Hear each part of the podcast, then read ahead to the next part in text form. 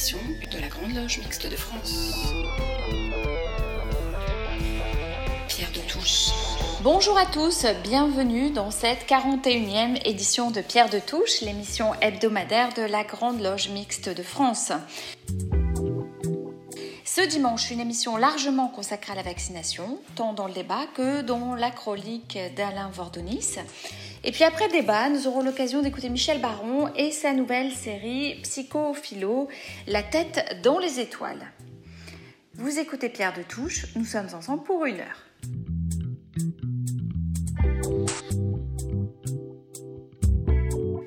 Phase cruciale de la lutte contre la pandémie de Covid-19 et véritable clé de la sortie de crise, eh bien la vaccination suscite pourtant à travers le monde autant d'espoir que de réticence de la part de populations durement éprouvées. Sans s'ériger à leur tour en experts médicaux, quel regard les francs-maçons peuvent-ils avoir sur ce phénomène où se mêlent défiance et attente forte en quoi cela peut-il nous inspirer dans notre conduite?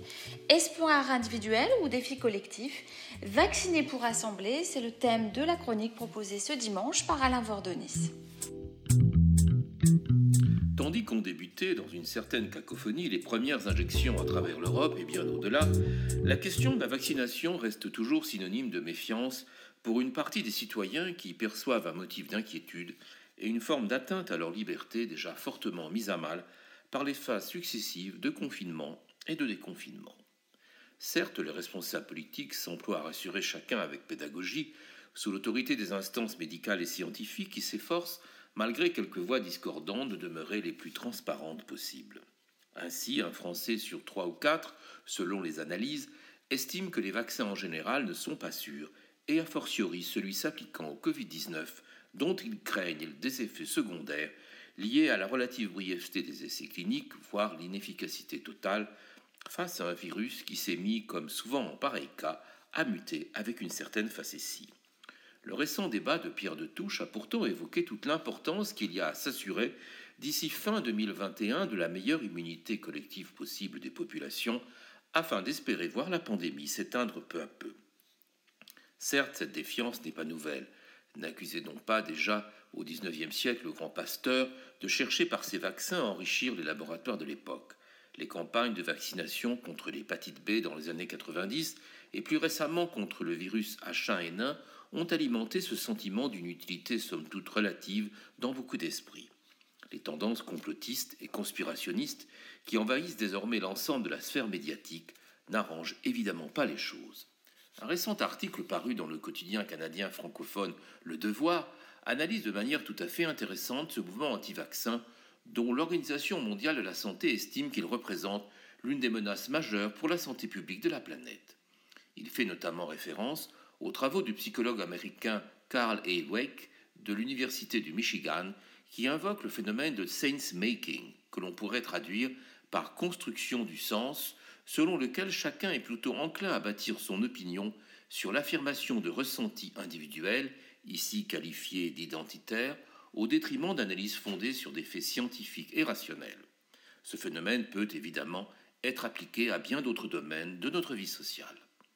La recherche du sens, dont nous savons tout ce qu'elle représente dans notre propre démarche maçonnique, se trouve ainsi largement accaparée par les échanges numériques, les groupes et autres communautés qui finissent par détourner le débat de son véritable objectif, qui est de comprendre pour agir, et autant que possible de manière collective et dans l'intérêt commun. Cette dispersion, que l'universitaire américain qualifie encore d'autonomisation, vient non seulement percuter l'ensemble des préconisations des responsables de santé à tout niveau, mais jette surtout un discrédit durable sur le principe même de vaccination. Cela ouvre évidemment la porte au chacun pour soi, n'importe qui pouvant émettre sur la toile une opinion qui vient démultiplier à l'infini brouiller l'ensemble des messages. On parlera aussi en anglais d'empowerment, qui évoque ce que famille et amis de Facebook ou autres revendiquent en tant que pouvoir d'agir et de décider par eux-mêmes en ignorance totale des analyses et des préconisations scientifiques ou médicales. Cette recherche de la vérité, qui fait naturellement écho à nos oreilles de maçon, est décidément bien curieuse. Elle ignore ce que peut être la vie de l'autre et le respect de ce qui est censé nous réunir. Face au microcosme de nos certitudes individuelles, il existe assurément un macrocosme qui doit nous inciter à une réflexion bien plus large comme à la modestie de nos affirmations. Nous savons tous l'importance de tendre vers l'unité, vers un tout, qui est l'un des marqueurs de notre démarche. Comment prétendre servir l'humain et dans le cas présent contribuer à le sauver si nous raisonnons de manière égoïste et personnelle, avec pour seul compagnon de route le miroir de notre propre image Alors qu'il semble que nous échappions difficilement à d'autres phases de confinement, nous aurons aussi à faire face dans les mois qui viennent aux lourdes conséquences psychologiques de cette crise sanitaire hors norme, au-delà de ses inévitables effets sociaux et économiques. La vague de spleen et de souffrance, qui touche en particulier les jeunes générations, mais pas que, doit nous inciter une fois de plus à jeter un autre regard sur ce qui se passe autour de nous. Quand bien même elle peut sembler encore bien imparfaite, la vaccination participe de cet effort collectif et fraternel de rassemblement.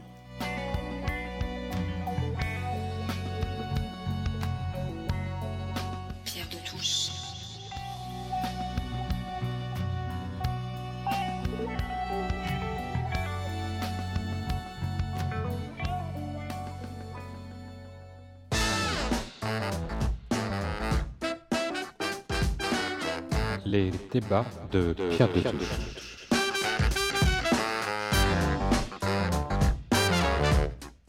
Le Covid-19 n'est pas simplement un virus destructeur pour les organismes, il crée aussi la peur et la zizanie. En 2017, la Fondation Jean Jaurès avait publié une enquête sur la perméabilité des Français au complotisme Parmi les affirmations particulièrement présentes dans les réponses, en deuxième position arrivait l'idée selon laquelle le gouvernement se serait accordé avec les entreprises pharmaceutiques pour cacher la nocivité des vaccins. Le moins qu'on puisse dire, c'est que dans le pays de Diderot, Voltaire, Pasteur ou Calmette, ces croyances sont le symptôme d'une étrange défaite. Pour un certain nombre de nos concitoyens, et ce n'est pas négligeable, science et progrès, systématiquement associés aux maux de nos sociétés développées n'ont plus la cote. Les militants anti-vaccins ne sont pas nés hier à la faveur de cette pandémie. C'est une mouvance assez ancienne. Pourtant, nous les voyons évoluer et se développer. Alors, Pasteur disait guérir parfois, soulager souvent, écouter toujours. La transparence n'est-elle euh, qu'une condition de la guérison? Faut-il davantage développer la prophylaxie? Voici quelques-unes des questions que nous allons aborder aujourd'hui pour un débat intitulé Vaccination, défiance ou manque d'enthousiasme. Et pour débattre avec nous, Philippe Amouyel, professeur des universités, ancien directeur de l'Institut Pasteur de Lille. Vous êtes directeur du service de santé publique et d'épidémiologie du CHRU de Lille. Vous, vous dirigez également une unité de l'INSERM et la Fondation Alzheimer. Bonjour Philippe Amouyel. Bonjour. Henri Bergeron, vous êtes politologue, directeur de recherche au CNRS, spécialiste des politiques de santé publique. Bonjour Henri Bergeron. Bonjour. Serge Blisco, vous êtes médecin, ancien président de la MIVID LUDES, la mission de lutte contre les dérives sectaires, et vous êtes président du conseil de surveillance du groupe hospitalier universitaire Paris Psychiatrie, Paris Psychiatrie et Neurosciences, c'est-à-dire Sainte-Anne. Bonjour Serge Blisco. Bonjour. Alors, une première question à Philippe Amouyel. Pour commencer, peut-être faut-il rappeler ce qu'est un vaccin? Ce n'est pas un traitement. Alors, ce n'est pas un traitement, mais euh, si on considère qu'un traitement arrive après le début de la maladie, là, on est dans ce qu'on appelle, nous, un mécanisme de prévention primaire, c'est-à-dire que on essaie de soigner les gens avant que la maladie apparaisse. C'est ce qu'il y a de plus efficace pour éviter euh, ce type d'affection. Et euh, le vaccin, en fait, c'est injecter une substance dans le corps humain qui va déclencher une réaction immunitaire, c'est-à-dire une réaction de défense contre cette substance, et qui par la suite permettra à ce corps, lorsqu'il retrouvera cette substance dans sa vie quotidienne, de lutter très rapidement, voire détruire la maladie, en particulier infectieuse, qui va l'attaquer. Alors ça concerne les maladies infectieuses, mais il faut savoir qu'aujourd'hui, on développe de plus en plus de systèmes qui aident notre système immunitaire, y compris dans des maladies chroniques. Alors, dans le rejet de la vaccination, n'y a-t-il pas une impression que c'est une méthodologie du, passé, Philippe Amouyel Non, je pense pas. Je pense que la, vaccination, ça fait partie du, quotidien des Français et, des, hommes et des femmes de la planète, puisque euh, c'est ce qui a permis finalement d'obtenir l'espérance de vie qu'on connaît. l'espérance de vie, elle est surtout, alors ça paraît une évidence, euh, proportionnelle au nombre de gens qui vont pouvoir passer l'âge de 1 an. Or, toutes ces affections qui touchent l'enfant, qui vont toucher le jeune enfant, qui vont toucher l'adolescent, euh, la vaccination contre ces affections, qui a été le seul moyen, ont permis d'augmenter très significativement l'espérance de vie. Alors, les gens l'ont peut-être un peu oublié, mais la nécessité de prévoir ces vaccins pour lutter contre des maladies pour lesquelles il n'y a pas de traitement, qui sont en particulier les maladies virales, contrairement aux maladies infectieuses. Donc ces éléments font que ça reste une mesure de toujours. Alors aujourd'hui, avec euh, le Covid-19, on a même de nouveaux moyens de faire des vaccins qui défraient également la chronique dans les discussions qu'on pourra avoir aujourd'hui, mais c'est réellement un outil qui est de plus en plus utilisé, y compris hors champ maladies infectieuses. Serge Blisco, je vous voyais acquiescer? Oui, ben, j'admirais, j'allais dire, la, la, concision et la, et la simplicité de la, de la, définition, ce qui ne veut pas dire qu'elle est simpliste, mais je veux dire c'est très accessible à, à, tout le monde, cette définition que le professeur Agouyel a donnée de, de, la vaccination. Euh, moi, je peux peut-être ajouter euh, que euh, la, la, lutte contre l'anti-vaccination, la, pensée anti-vaccinale est aussi ancienne que la vaccination elle-même. Euh, dès les premiers, alors on va bien sûr revenir au cours du débat sur le mhm. pourquoi de cette chose, mais nous, ces deux phénomènes sont absolument identiques et ont lieu en même temps. Et avec des hauts et des bas pour, pour en particulier les diatribes anti-vaccinales, mais qui actuellement sont reparties à la hausse, jusqu'à il y a quelques semaines. Voilà. Henri Bergeron euh, oui, alors je confirme effectivement euh, ce fait historique qui est important euh, à rappeler aujourd'hui. ceux qui ont en sciences sociales travaillé sur la nébuleuse, parce qu'il s'agit d'une nébuleuse antivaccinale, montrent bien que c'est un groupe qui n'est pas du tout homogène. Euh, avec euh, des gens euh, de toute classe sociale, y compris avec des gens des classes supérieures. Hein. On avait l'habitude, peut-être un peu naïvement, d'associer niveau d'études supérieures, statut social supérieur et foi immodérée dans, dans, dans, dans, la science. ce lien est un peu distendu dans le cadre de la vaccination. Donc, je crois que en, en première précision, il est important de dire qu'en ce moment, il existe effectivement quelque chose qu'on appelle l'hésitation vaccinale euh, que cette hésitation vaccinale, c'est un, continent euh, avec balkanisé, avec des groupes extrêmement différents, avec des gens très actifs, très remontés et qui euh, ne, ne, se révèlent pas à l'occasion de cette crise, mais sont présents dans le paysage sanitaire depuis longtemps. Et puis d'autres gens qui expriment, et on pourra voir pourquoi, certaines méfiance, qui pourrait être au départ des méfiances tout à fait euh, légitimes, en tout cas absolument pas irrationnelles, dans une campagne massive, rapide, après euh, l'obtention euh, dans une célérité sans précédent d'un vaccin contre une épidémie. Alors, Serge Bisco, est-ce que la vaccination n'est-elle pas à la fois victime de son succès et puis contradictoirement en même temps victime d'un manque d'information et de transparence. On voit qu'en Europe, euh, euh, beaucoup veulent se faire vacciner et n'y arrivent pas, et en même temps, on a un regain des euh, anti-vaccins. Oui, je m'exprimerai sur la question du manque de, vaccins ou des difficultés à trouver des vaccins qui sont un, autre problème. il est certain que nous avons affaire à une coalition, comme disait M. Bergeron, de de refus euh, pour des raisons très, très différentes qu'on va peut-être exposer maintenant. Mais il faut bien reconnaître qu'au-delà euh, de, du mouvement spontané, il y a aussi des caractéristiques euh, françaises. Hein. Euh, vous avez parlé, euh, Elisa Barbara, de l'Europe, oui, mais la France a une caractéristique que d'ailleurs l'enquête de 2017 montrait, c'est que c'est un des pays où la réticence à la vaccination, le pays de Pasteur, comme on dit parfois, vous l'avez dit, Calmette, Guérin, etc., est la plus grande en Europe. Euh, ça ne recoupe pas nécessairement, et ça je suis tout à fait d'accord, ça ne recoupe même pas du tout des questions de, euh, j'allais dire, de niveau d'études ou de... Euh, pas du tout, puisqu'on trouve aussi bien des gens avec une grosse, grande éducation dans le refus de la, vaccination que des gens qui sont beaucoup plus éloignés des questions de santé publique. C'est donc quelque chose d'assez compliqué. Et je crois que toute réponse ou toute... Euh, je suis bien évidemment, vous l'avez compris, un partisan très, très, très fanatique des vaccinations, mais je crois que toute, euh, que toute réponse qui serait univoque, méprisante, euh, encore une fois, serait une erreur. Hein.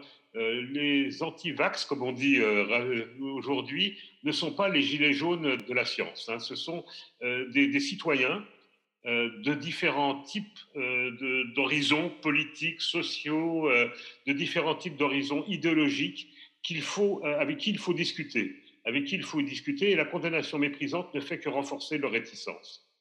Et on aura l'occasion au cours de ce débat de, reparler de, ces antivax. Henri Bergeron, est-ce que la communication dont les médias n'alimentent pas ce fait, voire même que c'est dangereux, le fait que cette euh, comme une suspicion à l'égard des, vaccins euh, euh, J'ai eu la chance de, faire partie d'une mission qu'on a appelée Information et médicaments et qui avait été créée et mandatée par Agnès Buzyn il y a 2-3 ans à la suite de l'affaire du Levothyrox. Et une des conclusions euh, à laquelle est parvenu effectivement cette mission était le, rôle extrêmement important euh, euh, des médias, des réseaux sociaux, alors qui sont à la fois devenus des vecteurs de diffusion de toutes sortes d'informations, avec des effets de boucle bien connus, c'est-à-dire que les gens qui sont sur certaines opinions par leur comportement sur Internet se retrouvent confrontés avec d'autres opinions qui viennent les confirmer, donc il y a des effets de renforcement de ce type de, toutes les opinions euh, possibles d'ailleurs. Euh, mais en face de ça, on avait aussi constaté une forme de, pléthore, j'ai envie de dire, d'autorité sanitaire euh, qui parlait notamment des médicaments, qu'il s'agisse du ministère de la Santé, de la DGS, de la NSM, de la Haute Autorité en Santé, du Haut Conseil en Santé publique. On, l'a déjà dit à de nombreuses reprises, on est dans un, territoire qui est vraiment saturé d'organisations expertes et il est parfois difficile. Alors déjà, beaucoup, on avait été frappé de, constater qu'y compris des acteurs du champ sanitaire professionnel que nous avions auditionnés, euh, parfois n'était pas très au clair sur la juridiction de ces différentes institutions. Et je serais curieux de savoir si le grand public euh, est, au courant de, toutes ces paroles légitimes sur euh, ce que c'est que ce que sont les, les médicaments au sens large, les dispositifs médicaux et bien sûr les vaccins. Donc il y a, certainement un effet euh, de médias, mais il y a aussi un, effet de, paroles multiples et il y a certainement quelque chose de ce point de vue-là aussi euh, à travailler. On avait envisagé une solution d'avoir un monsieur médicament, un peu de la même façon qu'au moment des attentats, on a un procureur qui est la parole euh, de l'État. Au moment où on a des questions sur un médicament, alors Peut-être que euh, c'est le professeur qui est en charge du Haut Conseil à la, à la, d'orientation de la stratégie de la vaccination qui peut incarner, mais on, voulait installer en tout cas ce personnage dans la durée pour que les Français puissent identifier euh, une personne de manière stable comme étant euh, l'autorité qui porte la voix de la science sur ces questions. J'ajouterai un, tout petit point, si vous me permettez, euh, pour rebondir sur ce que M. Blisco a dit. C'est vrai qu'il y a une particularité française dans cette, cette méfiance par rapport aux autorités, notamment aux autorités scientifiques, peut-être que c'est la multiplication de ces institutions.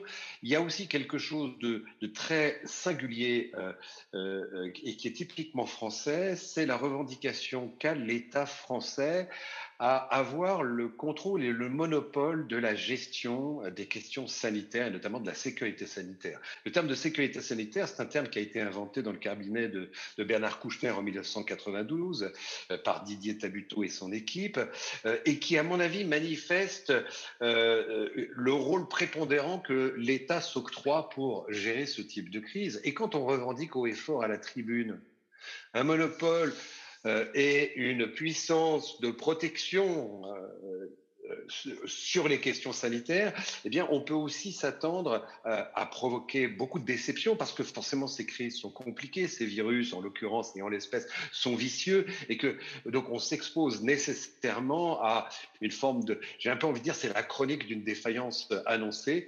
Je me pose la question aussi si ces questions de méfiance par rapport aux autorités sanitaires aux médicaments et d'une manière plus particulière aux vaccins ne renvoie pas aussi à cette position assez paternaliste qu'a l'État sur ces questions Je crois que, si je peux me permettre, euh, contrairement aux autres aspects des vaccins, comme la rougeole, les vaccins des maladies infantiles, les vaccins obligatoires, moi, j'ai pas ressenti ça euh, dans cette euh, crise liée au SARS-CoV-2, enfin, Covid-19.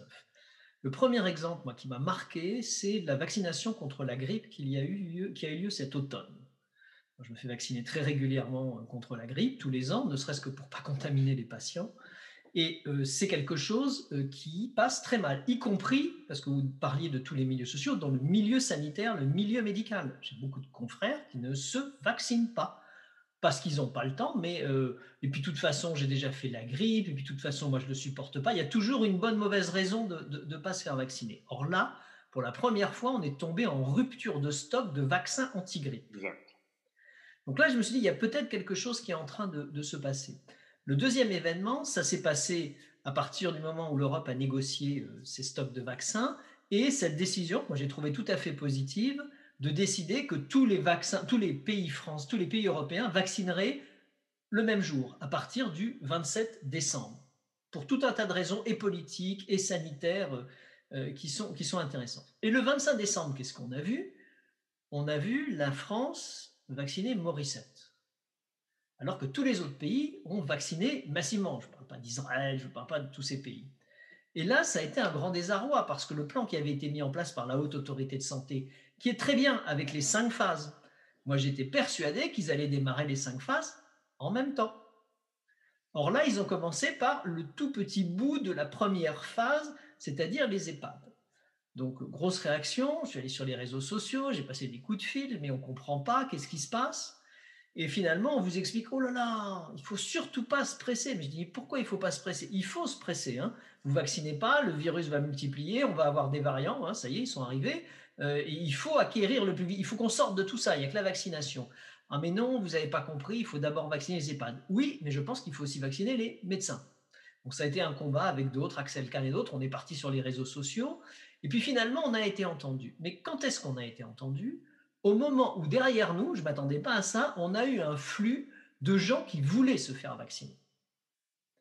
De gens que l'on n'attendait pas. Et tous ceux qui sont, enfin, ces fameux antivax sont sur les réseaux sociaux, on pourra peut-être en, reparler, et ils agrègent différents groupes sociaux qui, sont vraiment intéressants. Euh, et, on s'est aperçu à ce moment-là que le gouvernement a complètement changé son fusil d'épaule en disant qu'il avait quand même raison la première fois, mais qu'on est parti à vacciner à tout craint. Et c'est quand même assez original, c'est-à-dire que là où on s'attendait, avec tous les sondages qui sortaient, 54% des Français veulent se faire vacciner, 44 veulent se faire vacciner, tout le monde craignait les antivax. En fait, je pense qu'il y a eu une petite confusion. Le, le pourcentage d'antivax, à mon avis, il a toujours existé, il existera toujours, il sera toujours le même. Alors, il va varier un petit peu à la marge entre Pasteur et maintenant en fonction du vaccin. Et il cristallise beaucoup de choses de plus que la vaccination. À côté de ça, entre 54% et 44% et ces antivax, il y a des gens qui sont indécis. Ces gens indécis ne sont pas nécessairement des antivax, ce sont des gens qui ont besoin d'informations, de culture. Or, comme le disait Henri Bergeron, c'est très difficile d'avoir de l'information, surtout qu'il y a du parasitage antivax en plus qui se glisse entre ces systèmes d'information. Donc réellement, il y a un problème de culture, il y a un problème d'information, et il y a un problème de, moi je dis toujours, il faut faire un chef d'orchestre.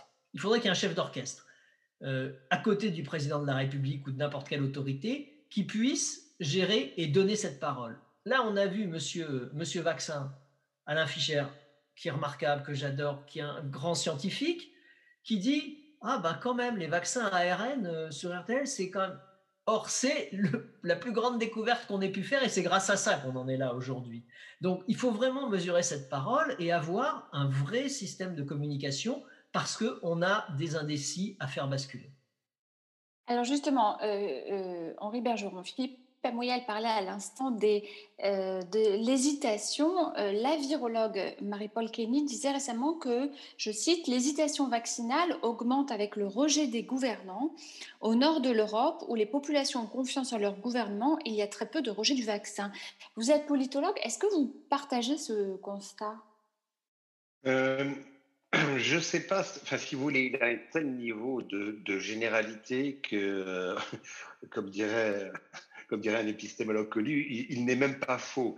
Euh, c'est-à-dire, je pense que c'est euh, euh, cette corrélation qu'on peut éventuellement mettre en évidence à l'intérieur d'un certain nombre de statistiques entre niveau de confiance et, adhésion à la vaccination, pour moi, il cache plein d'autres variables qu'il faudrait identifier beaucoup plus finement. Et je ne sais pas si on peut réduire cette, comment dire, cette, cette, comment dire, l'adhésion euh, au vaccin euh, à, à, ce niveau de confiance dans le gouvernement. Je crois que c'est beaucoup, plus complexe et vraiment, j'aurais, moi du mal, en tout cas, à, me limiter à une explication euh, aussi, aussi, aussi simple. Hein. Pour l'instant, j'ai pas d'éléments. Je pense qu'il y a beaucoup d'autres choses, beaucoup plus compliquées, qui rentrent en, ligne de cause pour expliquer. Et, et, pour rebondir sur ce que disait euh, Philippe Amounia, je pense qu'il a parfaitement raison. C'est-à-dire les antifax, euh, fax, vax, pardon, les antifax n'existent pas. Il n'y a plus de fax. Euh, sont certainement une minorité de personnes qui a qui a focalisé l'attention médiatique et politique et qui peut-être explique cette stratégie très prudente. Hein. On a internalisé euh, la peur de la réaction de la population française dans une stratégie qu'on a séquencée de manière beaucoup trop lente. On a espéré reconstruire par cette stratégie une forme de, confiance. Je m'arrête. Mais très vite, euh, la pression s'est faite, euh, la comparaison avec les autres pays a été établie et le gouvernement a dû, changer son fusil d'épaule et passer, la deuxième, la troisième et la quatrième. Serge Misco. Oui, alors parmi les, je suis entièrement d'accord avec ce qu'a dit euh, M. Bergeron et ce qu'a dit le professeur Amouyel. J'ai pas répondu à une question et euh, je suis de la génération euh, un peu plus âgée peut-être que, Philippe Amouyel, qui n'a jamais vu de tétanos, n'a jamais vu de poliomyélite. Je parle en tant que médecin.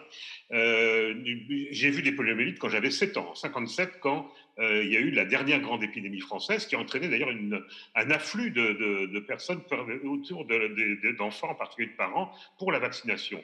Dans mes études médicales, donc, je n'ai jamais vu ces maladies. C'est aussi que, euh, je dire, la, vaccination et, la, maladie infectieuse est sortie un peu du champ. Est sortie un peu du champ. Ça paraissait être une oh, pour le carnet de santé, euh, bon, pour la PMI.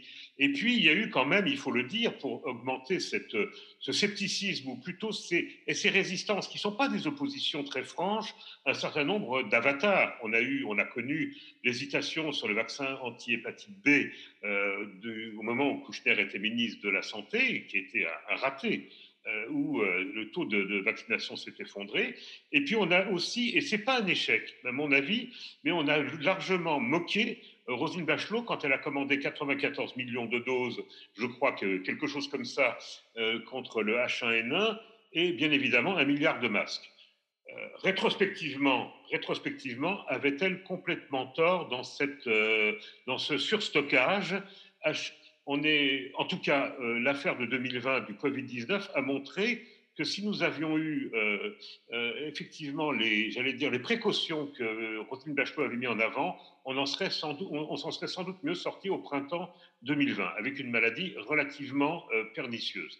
Dernier point sur lequel je voudrais dire un mot, c'est que je suis en tant que médecin, en tant que ancien responsable politique, extrêmement tourmenté par ce qui se passe aujourd'hui sur les télévisions en continu, sur les chaînes en continu, sur les réseaux sociaux, mais en particulier sur les chaînes en continu, euh, par, euh, j'allais dire, un certain nombre de confrères qui sont complètement dévoyés, euh, qui sont complètement dévoyés et à qui l'attrait de venir sur, une, sur un plateau de télévision fait perdre, j'allais dire, tout contrôle de ce qu'ils peuvent raconter.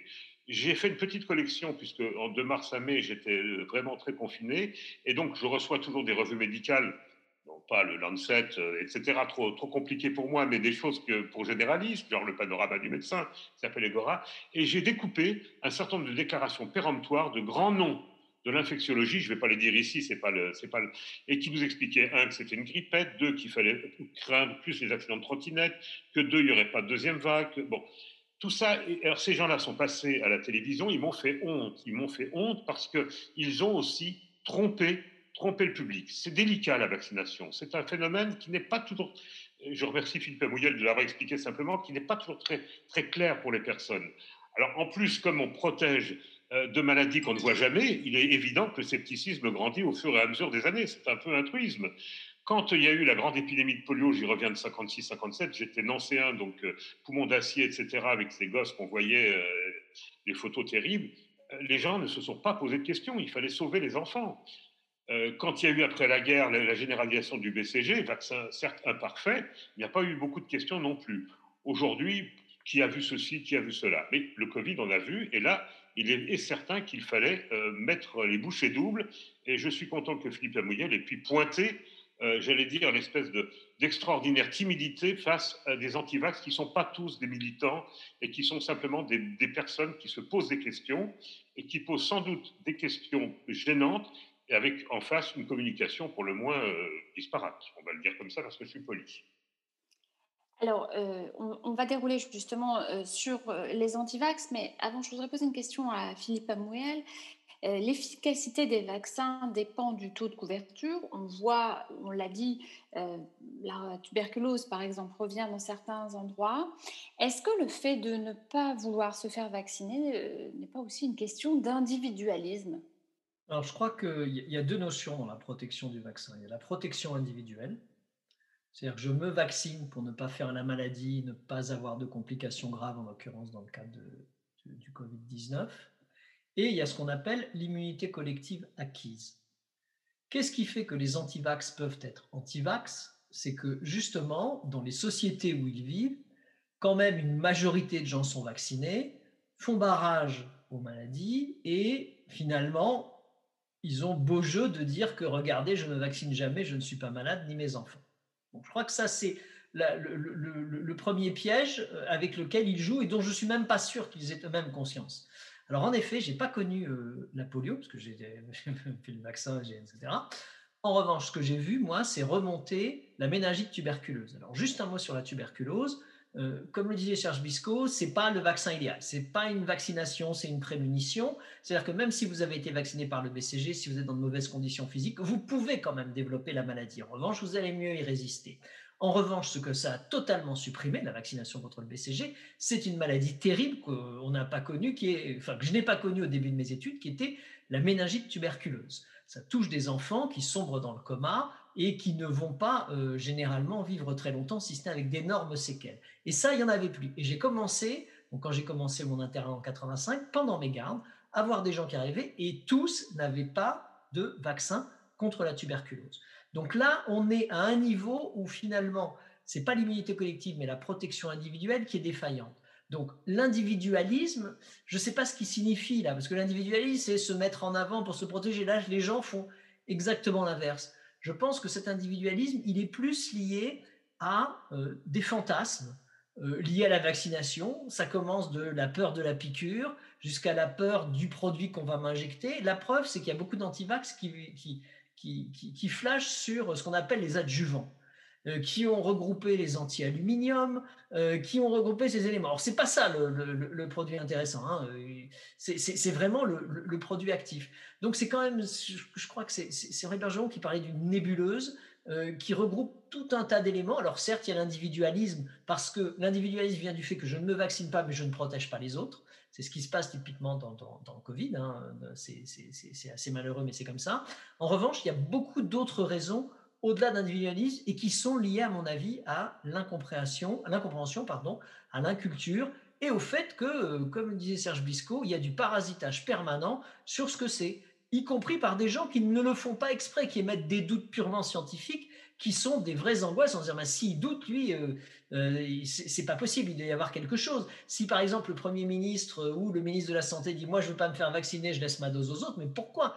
On a besoin de lui, il faut qu'on le vaccine. Donc il y a toutes ces notions qui créent un certain climat de doute. Et là, tout l'enjeu, c'est de faire une communication qui fasse basculer les indécis, ce qui se passe plutôt bien actuellement.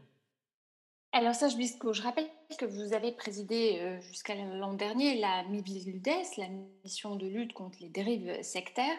La pandémie de Covid-19 a permis aux mouvements anti-vaccins, on l'a rappelé, d'accroître un peu leur affluence grâce à un contexte de sidération et puis à des séquences d'errements politiques favorables à l'émergence, on l'a aussi rappelé, et à la diffusion de récits complotistes.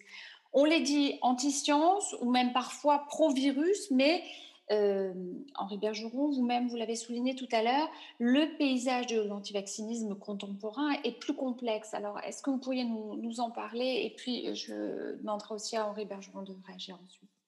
Alors, alors la nous avons donc vu apparaître dans les dix dernières années, à partir de 2010, euh, une préoccupation, c'est que la dérive sectaire que beaucoup pensaient un peu folklorique, des groupes, etc., s'était totalement transformée. 50% euh, de nos 3000 euh, environ signalements que nous recevions par an concernaient des dérives en matière de santé. Alors, qu'est-ce que c'est que cette dérive en matière de santé? Il y a bien sûr, mais ce n'est pas l'objet du débat, toutes les psychothérapies, fausses psychothérapies déviantes, mais il y a aussi, euh, c'est mis en place euh, une espèce de contre-culture de la santé. Alors, c'est extrême, euh, qui est très séduisante, euh, où on met en avant les produits naturels, le fait que finalement, ici, avec une bonne prévention, une bonne hygiène de vie, une bonne alimentation, en éliminant ceci, cela de de sa vie, de son, alimentation, de son hygiène de vie, on allait pouvoir échapper à la maladie ou en tout cas être très peu malade. Alors là, il y a quelque chose qui s'est beaucoup développé avec tout un système commercial derrière, avec euh, on vend des produits, on vend des, on vend des, dispositifs médicaux, tout ça évidemment sans aucune approbation des autorités, et euh, un climat tout à fait entretenu aussi par la grande presse, en particulier la presse dite familiale. Donc euh, c'est compliqué parce que en même temps, on rejoint euh, bien évidemment un certain nombre de préoccupations qui sont celles de tout le monde et de, en particulier du corps médical. On est bien d'accord qu'une bonne alimentation vaut mieux que manger des chips et boire des boissons sucrées qui donnent euh, l'obésité, le diabète, etc. Donc, à partir de, ces, de ces présupposés, s'est mis en place un vaste système totalement charlatanesque, ou pour le moins très charlatanesque, hors sécurité sociale, hors remboursement. Donc les pouvoirs publics ont eu tendance à finalement se dire ça ne peut pas faire de mal. Or, c'est sur ce terrain-là que, s'est développé ces dernières années ce que vous avez appelé le mouvement anti-vax nouveau.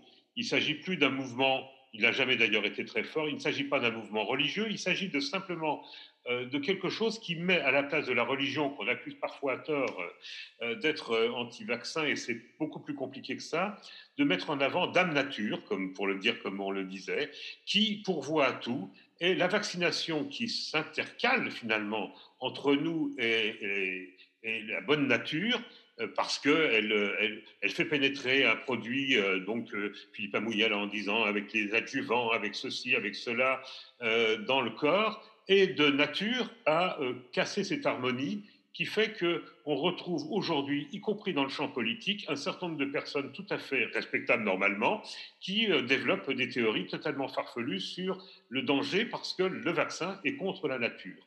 Alors certains disaient c'est contre la providence divine. Aujourd'hui c'est plutôt abandonné, mais c'est euh, la providence, c'est le, la déesse nature qu'il ne faut pas contrarier. Henri Bergeron. Oui, j'aurais pas beaucoup d'éléments à ajouter à ce que vient de dire Serge Briscoe. Je, n'étant pas spécialiste, je souscris toutefois. moi, j'ai lu des travaux effectivement qui montraient l'appétence que l'on pouvait avoir pour euh, des produits naturels, pour euh, un retour à la nature, a certainement un rôle à jouer dans l'explication de cette méfiance par rapport à. Alors là, j'ai envie de dire aux, médicaments euh, au sens large ce qu'il faut voir aussi, c'est que euh, moi, je, pense que la contribution des industries pharmaceutiques à la santé publique est absolument massive. Je, ne fais pas du tout partie de ces gens euh, qui euh, ont un discours agressif vis-à-vis de ces industries. Et de toute façon, ce sont des partenariats publics-privés. C'est financé. Les médicaments sont financés en grande partie. Une grande partie des informations sur les médicaments sont détenues par les industries pharmaceutiques. Donc, il faut rendre, j'ai envie de dire, à César ce qui appartient à César, une grande partie des, bons résultats euh, de, la santé publique euh, sont notamment atteints grâce aux industries pharmaceutiques. Par ailleurs, ce sont des industries qui ont eu aussi des stratégies de, diversification euh, euh, et qui jouent, euh, pour certaines d'entre elles, sur les médicaments, sur les cosmétiques, sur ce qu'on a appelé les alicaments, sur les vitamines. Donc c'est aussi constitué une offre paramédicale qui vient alimenter ce besoin d'un retour à la nature. Hein. C'est jamais, c'est toujours systémique ce genre, ce genre de, de, de phénomène. Donc je crois qu'on peut pas penser une appétence accrue pour un certain nombre de produits dits plus naturels et le rejet consécutif pour des produits dont on se méfie de leur caractère artificiel, euh, euh, de, de, de, de la survenue d'une offre euh, d'industries pharmaceutiques qui ont connu, il faut le voir, leur business model, c'est beaucoup compliqué. Développer un médicament coûte beaucoup d'argent. Les contraintes pour l'autorisation de mise sur le marché ont considérablement augmenté, un certain nombre de médicaments plus rentables alors qu'ils vont créer des problèmes de santé publique comme euh, les antibiotiques ne font plus l'objet d'une recherche euh, en Europe. Donc, des, y compris des grands des grands champions français ont fait des alliances avec des, des, industries agroalimentaires pour, pour, redéployer un petit peu euh, leur, leur offre de produits et parce qu'il il fallait aussi s'adapter à, un business model. Avant, vous aviez un produit pour, les jeunes et, puis un dosage pour les personnes âgées. La médecine personnalisée ouvre des perspectives un peu différentes. À côté de ça, ce sont aussi euh, ouvert une autre offre qui a peut-être suscité aussi euh, une appétence pour ce type de, de produit. Alors Philippe Amouyel, historiquement, euh, le vaccino-scepticisme suit euh, l'histoire de la vaccination. On l'avait rappelé tout à l'heure. Il est intéressant de souligner que c'est en réaction à des négociations au Parlement pour rendre obligatoire la vaccination que s'est créée la première ligue anti-vaccinale française en 1879 et elle réunissait à l'époque principalement des euh, médecins. Existe-t-il encore un courant euh, important de médecins ou de personnel euh, médical opposé à la vaccination aujourd'hui? Je pense que c'est plus subtil que ça. On ne peut pas être opposé à la vaccination quand on est dans le milieu médical, mais on ne se vaccine pas. on ne pratique pas la vaccination, on attend, on vous explique qu'on n'a pas le temps. C'est vrai chez les médecins, mais c'est vrai dans tout le personnel soignant, pas que les médecins. Et ce dont on s'aperçoit, c'est que le pourcentage semble augmenter au fur et à mesure que le niveau culturel et éducationnel diminue. Entre le médecin jusqu'à l'aide-soignante, on a des, des, principes qui évoluent de manière relativement importante. Donc là, on est sur des jeux culturels. C'est pour ça que je pense que l'explication est importante. Quand il s'agit des médecins, Là, il y a une vraie question que je pose régulièrement. Quand on voit, par exemple, que dans certains EHPAD, bien avant euh, le Covid-19, on a, eu, on a des épidémies de grippe, avec tout l'impact que ça peut donner transporté par l'extérieur, parce que ces gens ne sortent pas, ils sont amenés soit par les familles, soit le plus souvent par les médecins, par le personnel soignant.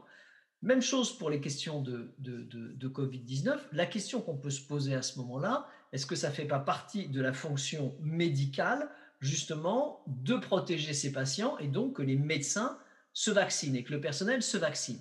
À ma connaissance, ça n'existe que pour deux infections, l'hépatite, où là c'est surtout la protection du risque individuel, le risque de la piqûre, puisque c'est quand même l'hépatite B, quelque chose d'extrêmement répandu et d'extrêmement transmissible par justement les, tous les objets contondants qu'on utilise en médecine et euh, dans les laboratoires euh, par la typhoïde. Hein, dans les, gens qui manipulent des selles, des choses comme ça, ils doivent être vaccinés contre la typhoïde. C'est deux vaccinations qui sont obligatoires. Est-ce qu'il ne faudrait pas les étendre? Et là, de manière assez rigoureuse pour euh, conditions d'exercice. Alors bien sûr, vous allez me parler de liberté, etc. Mais je pense que on ne peut pas concevoir que des médecins, non pas pour eux, ils peuvent faire ce qu'ils veulent, mais pour leurs patients, ne puissent pas se faire vacciner. Donc c'est vraiment une question ouverte, c'est un avis très personnel. Et je pense que dans le cadre du, du, Covid, quand, on voit ce qui s'est passé à Dieppe, par exemple, vous avez dû voir, donc Dieppe, il y a eu ce foyer qui est apparu de, de Covid-19, euh, c'est devenu une infection nosocomiale, c'est-à-dire une infection qui était dans l'hôpital, on ne séparait plus les patients, les médecins ont été touchés, les patients ont été touchés massivement, donc ça veut dire que la transmission s'est faite au sein de l'hôpital. Et pas, elle est bien sûr venue de l'extérieur à un moment, mais elle s'est faite au sein de l'hôpital le fait de, vacciner les patients en premier aurait pu limiter ce genre de choses. Les, pardon, les, soignants en premier auraient pu limiter ce genre de choses. Donc moi, c'est par rapport à la question que vous posez, Elise, là, c'est une autre question que je vous repose parce que on peut gloser pendant des heures. Je pense que dans le cadre du, du, système médical et du personnel soignant, il n'y a pas lieu puisque c'est leur fonction de soigner. Voilà, je, la mets sur la table, cette question, un petit peu compliquée à discuter. Alors, est-ce que Serge Bisco, qui a été parlementaire, veut répondre? Ah, J'ai les mêmes, j'ai les mêmes prémices que, Philippe Amouyel. il est bien évident que je suis extrêmement déçu par un certain nombre de confrères, parce qu'il y en a quand même. Hein. il y a eu quelque chose de très très pénible. C'est quand notre prix Nobel Montagnier Joyeux ont fait quelque chose dans un théâtre. Même l'envoyé spécial de Libération qui suivait ça, on est revenu complètement retourné.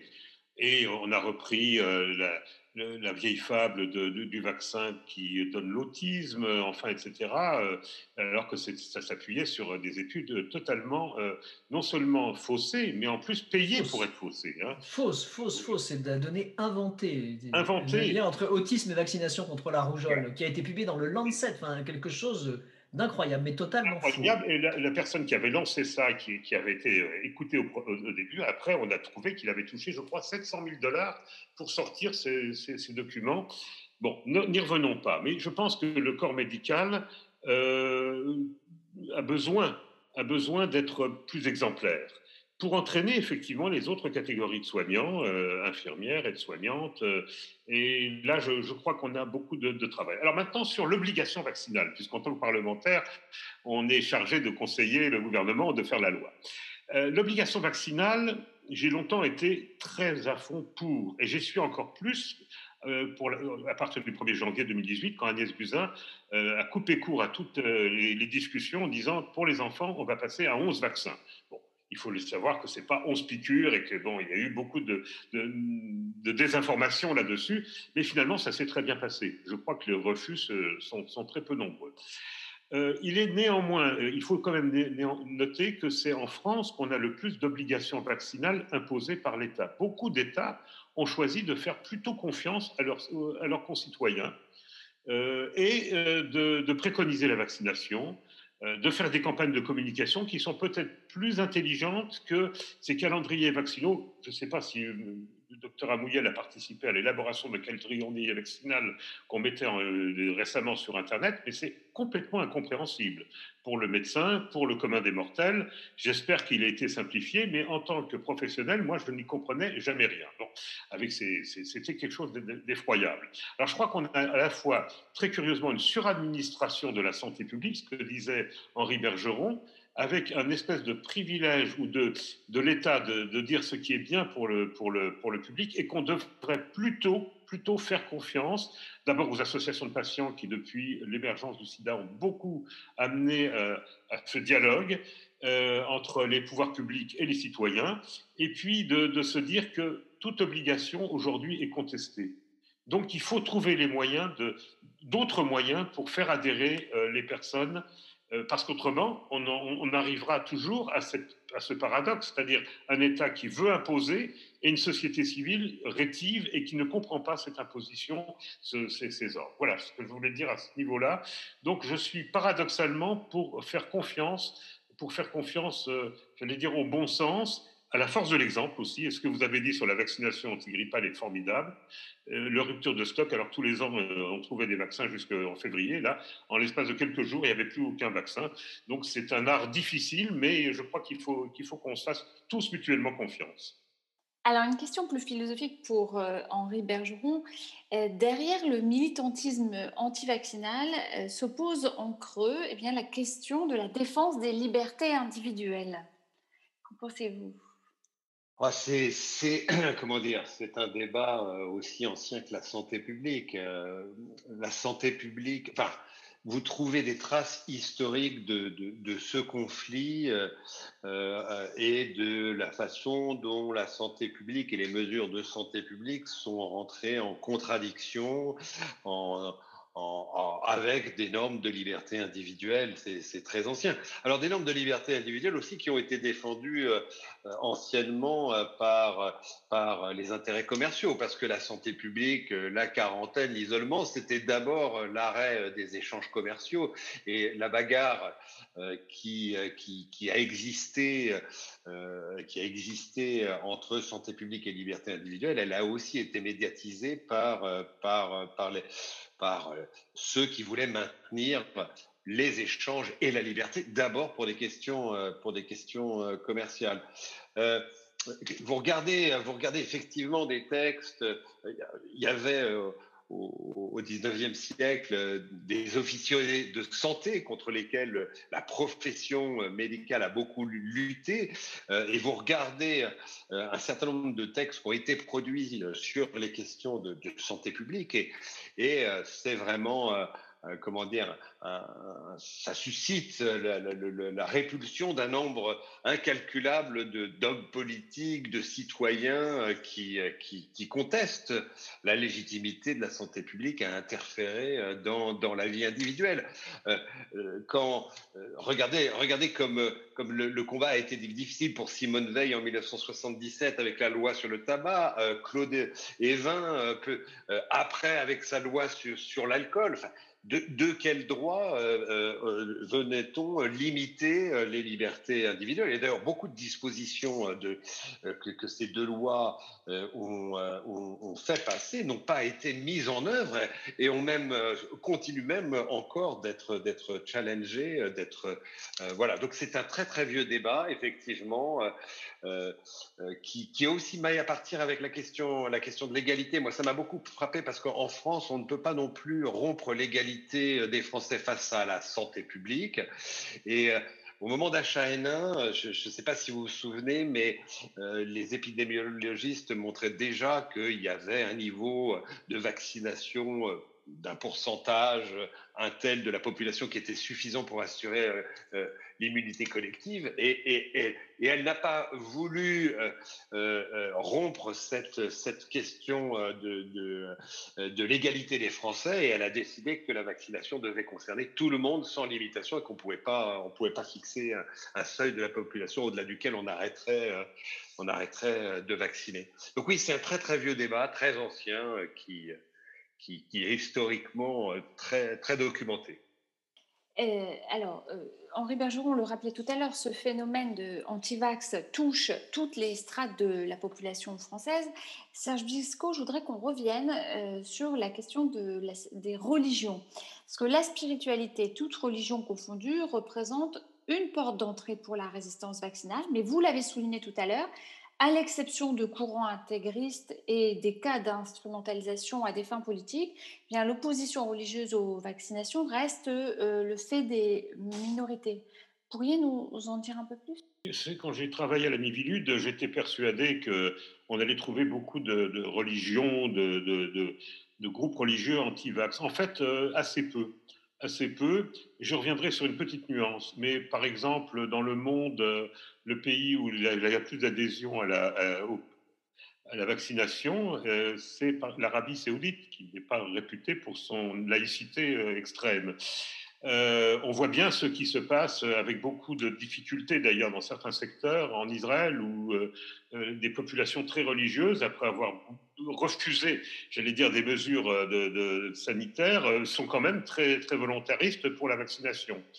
Euh, aux États-Unis, qui a beaucoup étudié cette, où on a beaucoup étudié cette question, il y a finalement assez peu de groupes anti, anti-religieux, anti-vaccins, pardon. Les, Mormons sont à fond pour, les témoins de Jéhovah, après beaucoup hésité, et nous posent beaucoup de problèmes dans les hôpitaux, n'est-ce pas, de, docteur Amouyel, sont pour. Euh, les évangélistes sont pour. Alors, il reste des minorités dans ces minorités hein, qui sont euh, contre. Dans les pays musulmans, il n'y a guère que deux ou trois pays, qui l'Afghanistan, le Pakistan, le Nigeria, où euh, on, est, on décrète que la vaccination musulmane vaccine sans, sans grande difficulté. Il reste un secteur, c'est celui des catholicismes intégristes. Je rappelle que la dernière épidémie de rougeole, ça a été démontré par une excellente chercheuse en, géopolitique sanitaire, qui s'appelle Lucie Dimier, a eu lieu euh, autour des, établissements, des écoles euh, de la fraternité Saint-Pédis, donc mouvement, euh, de mouvement catholique intégriste et coupé d'ailleurs de, l'Église catholique. mais il y a eu autant dans, les cantons de, cas de rougeole euh, et de refus de vaccination de la rougeole que dans les écoles Steiner, qui n'ont rien à voir avec tout cela et qui sont euh, d'une idéologie euh, tout à fait différente, proche de la nature, proche de... Donc, est, on ne peut pas dire que les religions soient des opposants à la vaccination. Il y a eu, ça, a beaucoup diminué, ça a quand même beaucoup diminué. En revanche, je dois dire qu'il y a, et excusez-moi cette petite incident de l'heure, il y a une méfiance de l'Église catholique vis-à-vis d'un certain nombre de vaccins, non pas sur le vaccin scientifique, mais sur, je pense au papillomavirus, parce qu'il permettrait euh, une vie sexuelle à des jeunes filles euh, avec moins de risques. Alors là, il y a une divergence idéologique. Euh, je voyais le professeur Amouyel réagir. Vous vouliez réagir? Non, je crois qu'Henri Bergeron voulait intervenir. Voilà, Henri Bergeron. je, voulais juste dire, on lance un projet de recherche avec un, avec un chercheur israélien euh, précisément sur l'hésitation vaccinale en Israël. Et c'est vrai que certaines communautés arabes euh, euh, et les Arédis ultra-orthodoxes restent encore, euh, restent encore, donc c'est des petits groupes, hein, restent encore très, très, très résistants à la vaccination, encore actuellement, y compris en Israël, dont on sait qu'elle a un taux de vaccination absolument record par rapport aux autres pays du monde, sur, le, sur la Covid-19, bien sûr. Alors, euh, Serge Mesco soulignait les travaux de Lucie Guimier. Euh, je voudrais, Henri Bergeron, vous interroger sur euh, le fait que, est-ce que le vaccinoscepticisme, avec le déploiement de ces militants, est-ce que ce n'est pas devenu un nouvel enjeu géopolitique? Un nouvel enjeu géopolitique euh, j'ai du mal à. Bah, en fait, la, représentation de la vaccination comme menace pour les populations, eh bien, ça joue un rôle dans les rivalités de pouvoir à l'échelle d'un pays, mais aussi à l'échelle internationale. Et elle influence euh, les, les comportements vaccinaux et impacte euh, l'épidémiologie des maladies concernées par les vaccins. Alors, D'accord, je vais avoir une réponse, euh, une réponse peut-être euh, euh, rapide sur ce sujet. Nous, on a été très étonnés dans notre, dans notre étude de la, la, dimension comparatiste qu'il y a eu et la façon dont elle a été médiatisée dans l'espace public. Euh, alors c'est vrai que c'est une crise qui pour la première fois saisit le monde au même moment et ça c'était quelque chose d'assez exceptionnel, mais les, les, les États n'ont cessé, notamment européens, n'ont cessé de, de, se regarder euh, les uns les autres dans l'adoption euh, des, des, mesures. Il y a même eu, on pourrait dire, des, des phénomènes de, de, surenchère de ce qui, qui allait être le, le, plus disant, tantôt dans la protection, au contraire, tantôt dans, dans le déconfinement par exemple. Donc de ce point de vue-là, effectivement, euh, bien gérer une crise, c'est, euh, ça fait partie de la stratégie de communication autour de, de, de, de, la, de la, modernité du pays. On, le sait par exemple qu'un un des gros enjeux, c'est très très ancien, entre Kennedy et, et, et, Khrouchtchev au moment de la crise des missiles de Cuba en 1962, c'était pas simplement de résoudre cette crise, c'était aussi de montrer que les, les, les, les, instances de gouvernement étaient les mieux équipées pour répondre à des situations de crise. Et quelque part, c'était projeter le modèle qu'on savait gérer euh, son pays en situation de crise. Donc, il y a toujours eu des enjeux euh, euh, de communication et d'affirmation politique de la bonne manière de gérer, de gérer un pays et de gérer un pays en crise. Oui, donc je pense que c'est une dimension tout à fait, tout à fait importante. Elise, si vous permettez, sur la géopolitique, c'était plus, c'est moins les antivax que l'usage des vaccins. Il faut voir euh, très tôt euh, la Russie qui a commencé à, s'en servir comme outil géopolitique, la Chine comme outil géopolitique, et actuellement toute la discussion qu'on a, on est plusieurs à avoir signé euh, une pétition pour une vaccination mondiale parce qu'on n'en sortira pas si on est juste vacciné. on s'aperçoit que sont très présents la Russie et la Chine dans ce contexte-là, en particulier en Afrique, en particulier en Amérique du Sud en particulier dans tout un tas de territoires euh, euh, africains au Moyen-Orient. Donc euh, c'est vraiment là qu'il y a un véritable enjeu géopolitique, à mon sens, plus que dans les, que dans les antivax. Je ferme ma parenthèse. en termes de, en termes de, de, politique de santé publique, on est plutôt dans des, sur des enjeux politiques ou financiers? Écoutez, alors on a été, euh, alors tout à l'heure vous, l'expression, euh, en fait, je voulais pas tellement dire que la France était suradministrée en santé publique, je dirais plutôt en santé curative. Hein, ce que révèle cette crise, c'est aussi euh, une santé publique qui est extrêmement compétente, qui a développé depuis très longtemps des stratégies de communication euh, efficaces, qui a un vrai savoir-faire euh, justement sur toutes ces questions de communication dont on a parlé aujourd'hui et qui a été euh, peu mobilisé pendant très longtemps par le gouvernement. Moi, j'ai discuté avec des gens qui composent l'univers de la Société française de santé publique, euh, des, ONG comme Médecins sans frontières ou Médecins.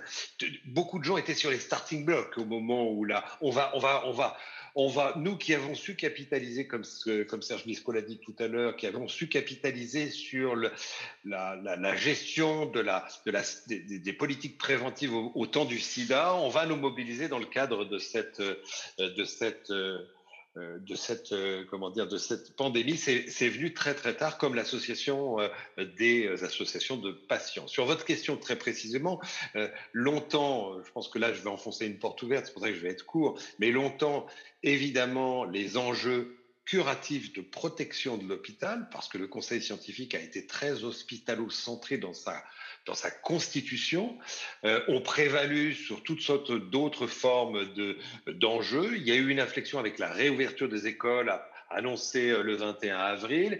Et puis, à partir de là, on est dans, des, dans, dans, un équilibre où les autres dimensions euh, de la vie du pays sont prises en compte, mais aussi où on se rend compte avec plus d'acuité, il y a beaucoup d'études d'ailleurs qui le montrent, avec plus d'acuité que les conséquences de mesures extrêmement sévères comme celle du confinement à long terme, en termes économiques, sociaux, politiques, donc en termes d'état de santé, peut-être seront, euh, enfin, vont certainement être vraiment très délétères.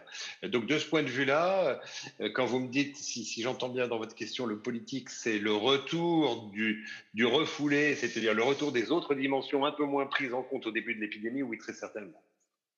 Euh, dernière question, Philippe Mouyel. Euh, la situation actuelle eh bien, est inédite, on, l'a rappelé. Des sommes considérables ont été mobilisées par les États en direction des instituts de recherche et des laboratoires. Aux États-Unis, par exemple, on parle de plus de 10 milliards de dollars. En France, euh, comment cela se passe-t-il? Alors, je crois que si on a réussi à faire ces vaccins en un an, c'est grâce, aux États-Unis, c'est le BARDA, cette association qui finance et la recherche et les laboratoires pharmaceutiques, les deux ont besoin d'y être. En France, il y a eu la mise en place et le déblocage de fonds auprès de l'ANR, mais sur des sommes, on va dire, relativement modestes par rapport à ce qu'ont mis euh, les, États-Unis. En revanche, au niveau de l'Europe, vous avez entendu parler des précommandes. Je ne sais pas si vous vous souvenez, on parlait beaucoup des précommandes de vaccins au mois d'avril, mai, juin. En fait, ces précommandes ont servi à payer des upfronts aux laboratoires pharmaceutiques et aux laboratoires de recherche pour qu'ils puissent développer plus vite leur recherche, sous réserve de précommande, de négociations de contrats ensuite qui sont arrivées. Donc, il y a eu des sommes extrêmement importantes qui ont été versées par l'Europe à ces laboratoires et à cette recherche.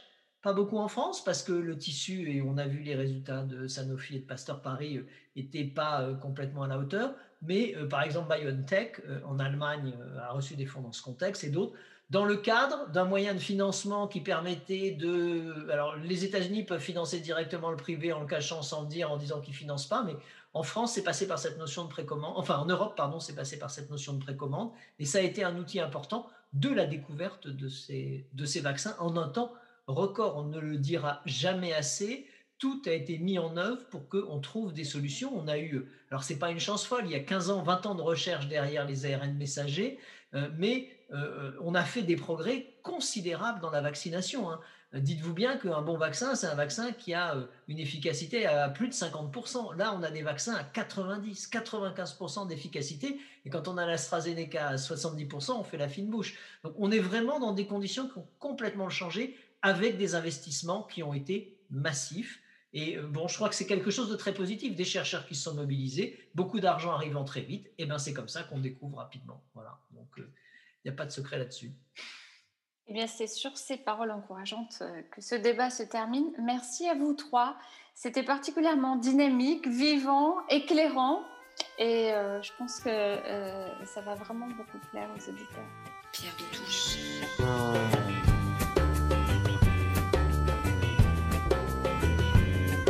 Il mène une vie sans excès, fait gaffe à tout et se surveille de près. Avoir un corps parfait, c'est un sacerdoce, mais leur capital santé mérite des sacrifices. Ils boivent de la bière sans alcool, elles mangent pas de viande, ça donne du cholestérol. Ils boivent leur café décaféiné avec du sucre et sucrifié. Est-ce de ma faute à moi Si j'aime le café et l'odeur du tabac, me coucher tard la nuit, me lever tôt l'après-midi, aller au resto, boire des apéros à notre santé. Elle met de la crème anti-âge qu'elle combine avec un doux gommage qui restructure en profondeur les macromolécules en hydratant le derme contre les rides et les ridules. Comme il redoute l'effet d'orange, elle a eu un rameur pour leur 10 ans de mariage. Il dit qu'il aime le sport, pas la compétition. C'est quoi ses coupes, ses médailles, bien en vue dans le salon Est-ce de ma faute à moi? J'aime le café et l'odeur du tabac. Me coucher tard la nuit, me lever tôt l'après-midi. Aller au resto et boire des apéros. Les cheveux blancs des vieux, les enfants dépeignés. Les rides au coin des yeux, les doigts dans le nez. Le bordel, le bruit. Le pas bien rangé, le ça peut plus durer à notre santé.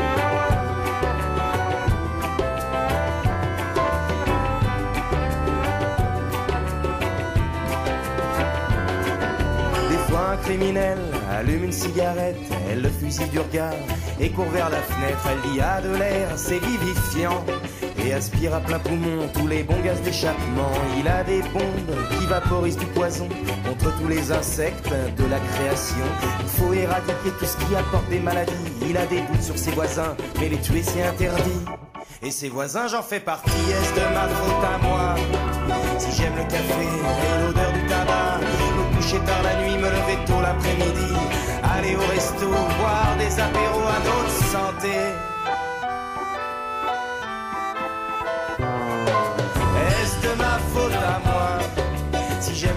Et l'odeur du tabac, me coucher tard la nuit, me lever tôt l'après-midi, aller au resto, boire des apéros à notre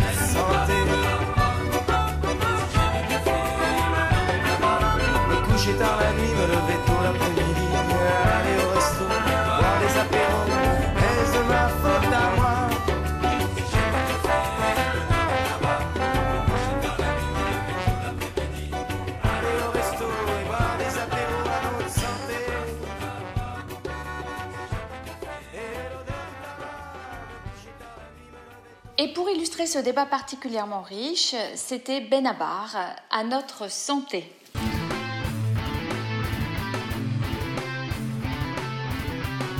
Place maintenant au premier opus de la série Psychophilo de Michel Baron qui a pour objet La tête dans les étoiles.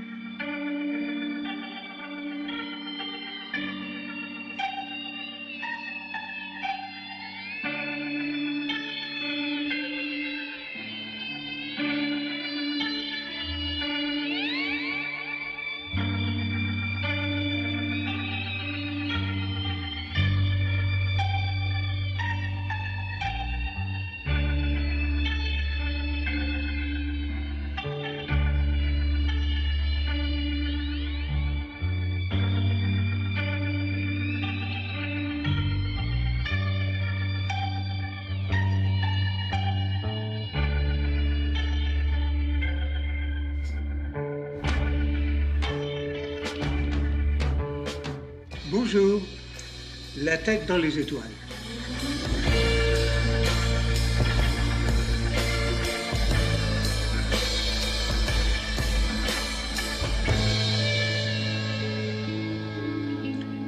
Gauguin, en 1919, euh, écoutait euh, quelqu'un qui disait La nature est matière, l'esprit est matrice. C'est cela, s'écria Gauguin. C'est cela. Dans son livre Sciences de l'univers et problèmes métaphysiques, Claude Tresmontant, philosophe, théologien et métaphysicien, nous rappelait la chose suivante. Tout le monde sait qu'autour des années 1927-1928, de grandes découvertes ont eu lieu en cosmologie. Par des voies différentes, théoriciens et expérimentateurs ont établi que l'univers est un système qui est en train, depuis plusieurs milliards d'années, de s'étendre ou de se détendre, comme on dit d'un volume de gaz qu'il se détend. Ici, en cosmologie, les molécules sont des galaxies. L'univers est un gaz de galaxies en train de se détendre, de prendre de l'espace, de s'agrandir. Et il y a 3 milliards d'années environ, sur notre minuscule planète, certainement, mais sur des millions d'autres planètes dans notre galaxie, vraisemblablement aussi, et sur des milliards de planètes dans des milliards d'autres galaxies, et pas nécessairement au même moment, apparaissaient les premiers êtres vivants.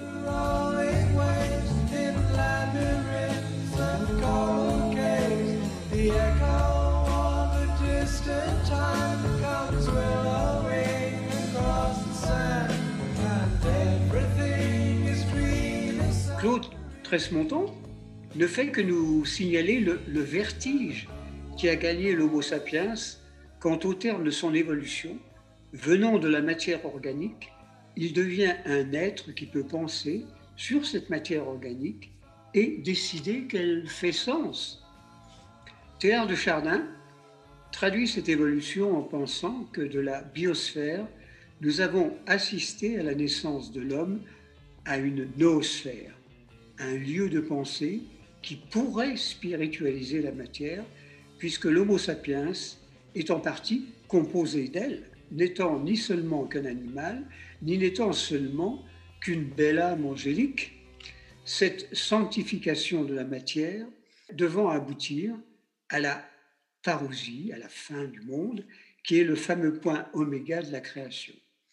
Tellard pense que la mission de l'homme, à travers son évolution, a pour mission de maintenir une intelligence créatrice, car il en tient une couche de neurones, bien évidemment.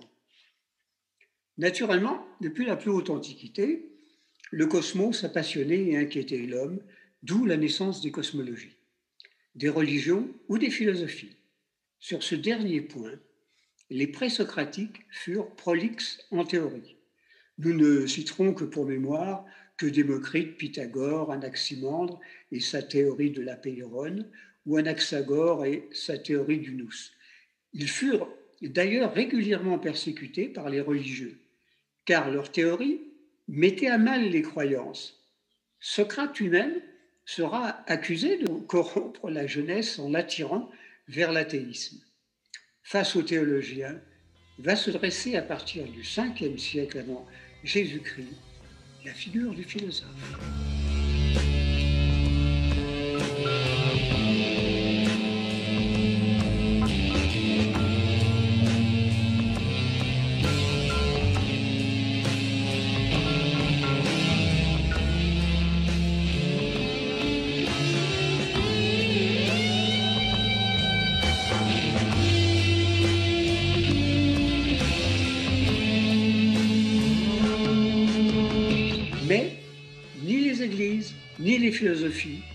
Feront disparaître la peur devant le cosmos. Même un homme religieux comme Pascal, dans ses pensées, déclare le silence, le silence éternel de ces espaces infinis m'effraie. Les hommes vont tenter durant toute leur histoire de mettre des barrières qui les rassurent devant cette peur de l'infini et voudront euh, symboliquement recréer un milieu protecteur qui ressemblerait inconsciemment au moment où ils étaient dans le liquide amniotique maternel. La maison, un bâtiment religieux, la voiture, le groupe, la famille, quelque chose qui entoure et protège, une sorte de peau, d'airbag dont la fonction serait de créer l'illusion d'un mur entre l'infini et le sujet. Jean-Paul Sartre ou Martin Heidegger diraient entre l'être et le néant.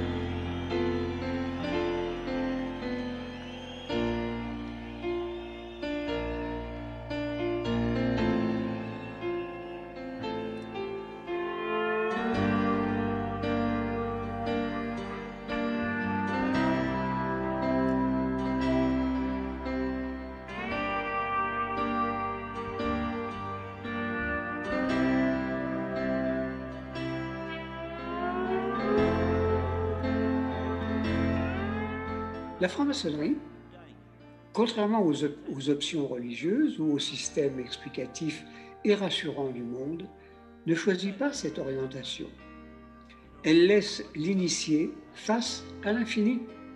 Le temple n'est pas achevé et sans toiture. Il manque cette fameuse quatrième colonne.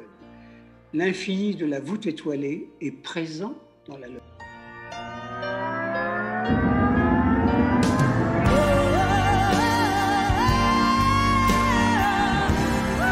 Il est même la toile de fond de la tenue. Le temple de cosmos, non un simple bâtiment religieux. Il est présent partout. La voûte étoilée, la lune et le soleil, les nuées, etc. Nous ne réfléchissons pas sur le cosmos, nous sommes partie prenante du cosmos durant nos tenues. Nous sommes dans une sorte de tourbillon panthéiste.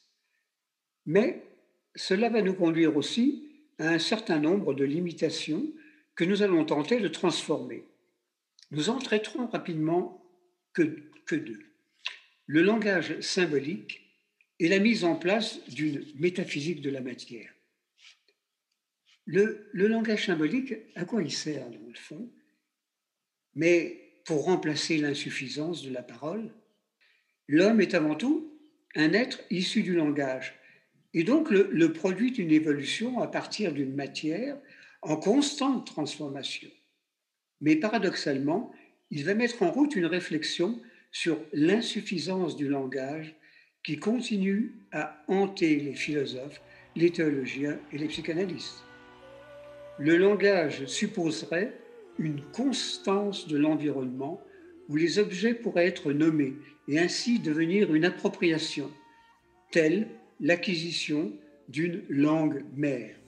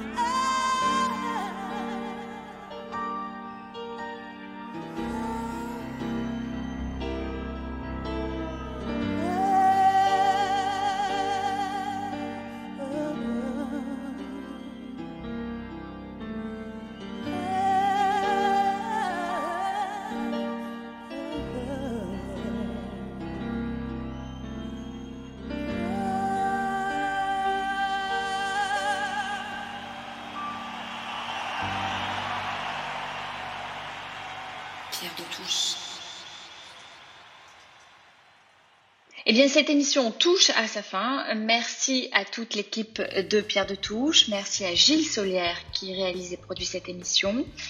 N'hésitez pas à nous rejoindre sur les réseaux sociaux, Twitter, Facebook, Instagram, YouTube. N'hésitez pas à écouter les autres émissions et à les découvrir, les autres émissions de Radio Delta. On se quitte avec l'Erita Mitsuko, Marsa Baila. À la semaine prochaine, même jour, même heure.